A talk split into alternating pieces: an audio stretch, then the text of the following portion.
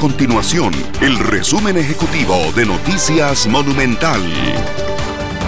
Hola, mi nombre es Fernanda Romero y estas son las informaciones más importantes del día en Noticias Monumental. Organizaciones y grupos feministas saldrán a las calles este martes en el Día Internacional de la Mujer para pedir un alto a la violencia que enfrentan las mujeres en nuestro país.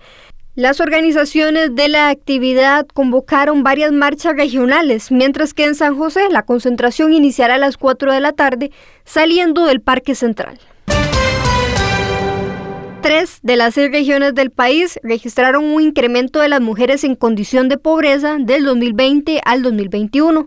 Así se desprende de una comparación de datos hecha por el Instituto Nacional de Estadística y Censo CINEC en el marco del Día Internacional de la Mujer.